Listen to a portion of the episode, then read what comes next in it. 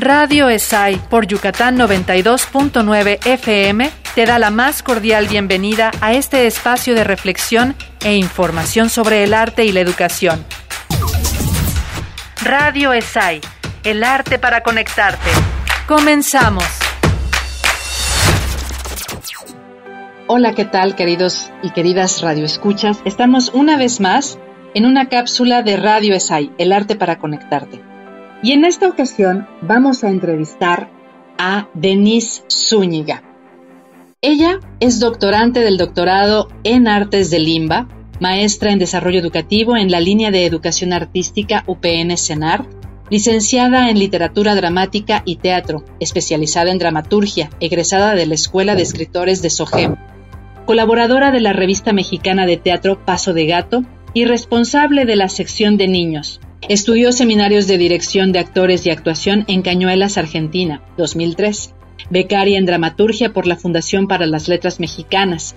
Beneficiaria del programa de intercambio de residencias artísticas México-Chile. Instructora y coordinadora de talleres de cuerpo para adolescentes en riesgo. Profesora de teatro en educación básica y de literatura en bachillerato Actualmente es profesora de tiempo completo y profesora investigadora en la Facultad de Artes de la Universidad Autónoma de Baja California, donde imparte las asignaturas de enseñanza de las artes y dramaturgia para los niños y jóvenes. Hace unas cuantas semanas, Denise Zúñiga estuvo en la Escuela Superior de Artes de Yucatán impartiendo un curso denominado Nuevas Corrientes Pedagógicas aplicadas a la enseñanza teatral universitaria. Y es por eso que hemos querido invitarla a hablar acerca de estas nuevas corrientes pedagógicas y sobre todo eh, enfocadas o dirigidas hacia la formación actoral. Denis, bienvenida seas y quisiéramos pues justamente hablar contigo sobre todo esto. ¿Por qué proponer, mm, digamos, nuevas pedagogías? ¿Qué es lo que ha sucedido en ti justamente para que tu trabajo se vaya dirigiendo hasta a, esto y nos lo quieras compartir, digamos, a la, a, la, a la comunidad docente de la Escuela Superior de Artes de Yucatán? Pues muchas gracias, Anneli, muchas gracias, Alesai, por invitarme de nuevo a platicar un tema que efectivamente, como tú preguntas, algo que me inquieta de manera muy personal.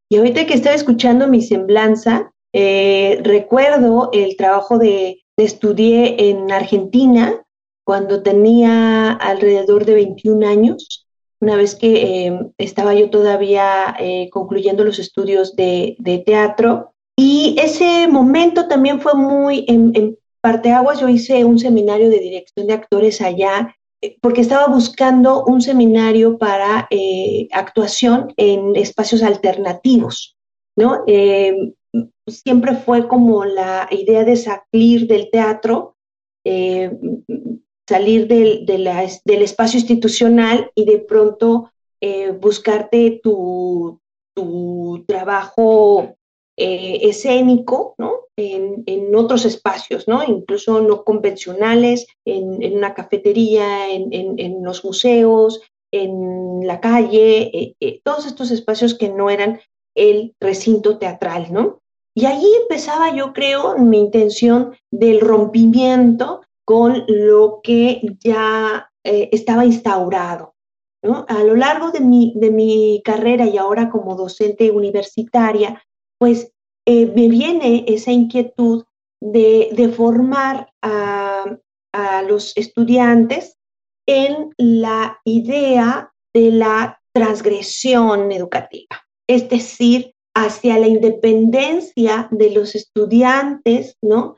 A generar sus proyectos, sus ideas, confiar en ellas, en construirlas, en construir en comunidad con sus, con sus profesores, y, profesoras y no en un sentido vertical, ¿no? Como lo que podría decir eh, o que decía Paulo Freire en esta eh, em, educación bancaria, ¿no? Donde solamente eh, recibíamos el conocimiento y a su vez lo repetíamos o, o, o sí, hacíamos lo mismo en el teatro, ¿no? Entonces de ahí viene mi inquietud de eh, buscar nuevas formas de dialogar, de tener conexiones distintas para crear algo distinto, ¿no? Y, y, lo vemos que sí, efectivamente en la escena contemporánea, la escena teatral contemporánea, está sucediendo. Pero yo decía, ¿y por qué sucede allá afuera y no sucede en el aula? ¿No? ¿Por, en, en, qué momento? Y cada vez me veía que los estudiantes, bueno, sí, recibían esta formación formal, ¿no? Tal cual, y eh, salían y decían, quiero hacer otra cosa, ¿no? O sea, yo quiero romper. Y hay esta inquietud eh, de juventud, de siempre innovar, ¿no? De hacerlo distinto como me dijeron. Y entonces decía, claro, hay que aprovechar esa, acá le decimos la viada, ¿no? Eh, esa viada, ese, ese, impulso para entonces formar no, no a repetidores, sino a personas en una habilidad que es la de generar imágenes, generar discursos, generar poesías, ¿no? Poéticas, muy, muy, eh, eh, digamos, muy desde lo individual y desde lo colectivo. De ahí yo creo que surge mi, mi, intención de, de investigar sobre nuevas corrientes.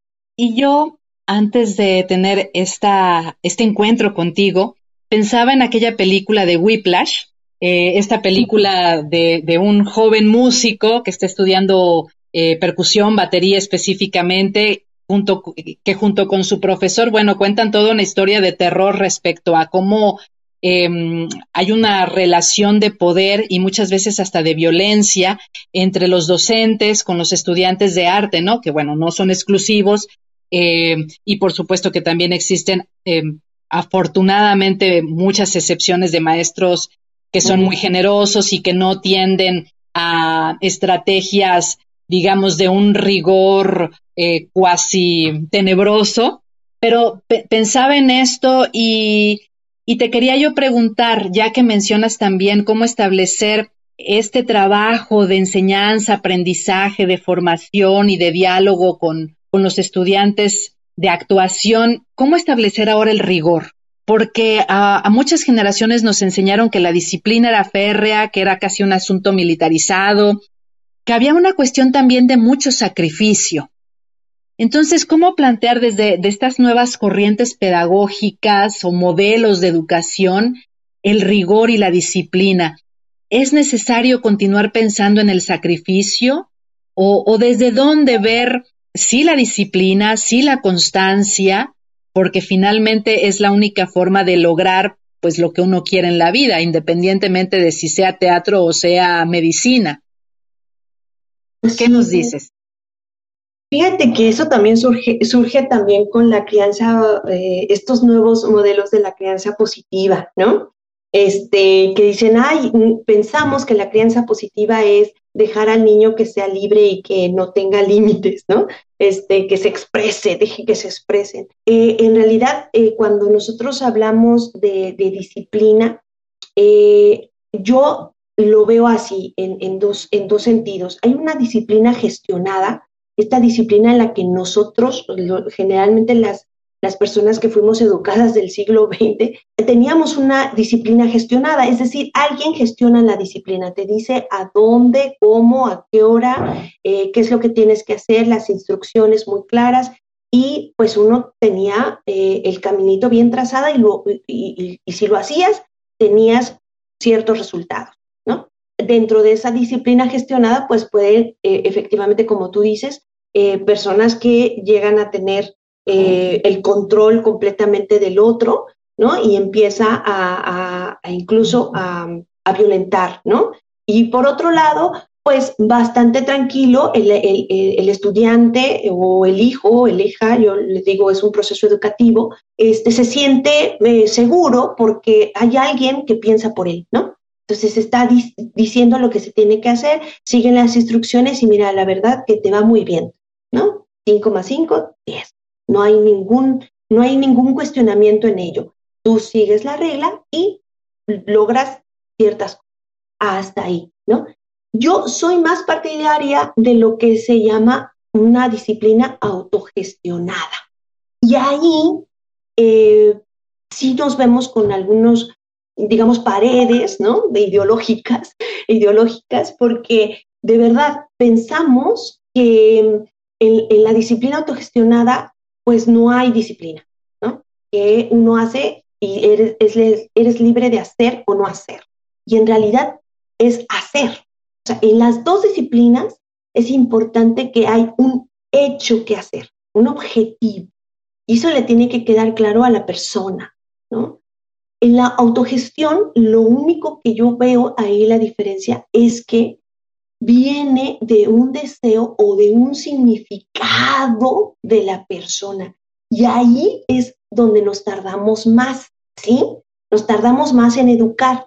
La, la gestionada es rápido, das la instrucción y ya. Y la autogestionada ah, es un proceso un poco largo porque tiene que saber, tiene que suceder eh, desde el significado que le das a hacer las cosas. Es decir, es un trabajo más de autorregulación. Exactamente, es autorregulación y de autoconocimiento, porque tienes que saber qué, qué es lo que sí quieres y que le vas a dar todas las ganas, el esfuerzo, la energía por un bien personal y un bien común. Sí, hay mucha, mucho trabajo de autogestión, claro, y, y ahí es donde también entra la negociación, porque Dentro de las instituciones educativas, tú bien lo sabes, hay tiempos que establece la, escuela y de los cuales no te puedes salir. Denis Zúñiga, se nos ha agotado el tiempo. Muchísimas gracias. Claro que sí. Bueno, muchísimas gracias la invitación de nuevo y un saludo. Hasta pronto. Hasta pronto.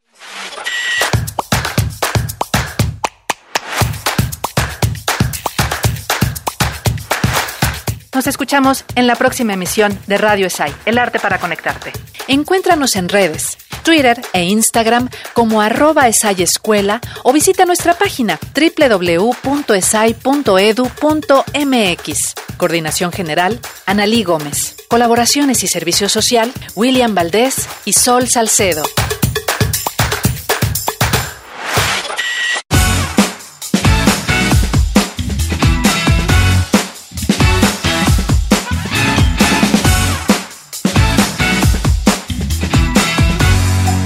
Y bien, esto ha sido todo por hoy. Escuchas Radio ESAI, el arte para conectarte a través de Yucatán 92.9 FM.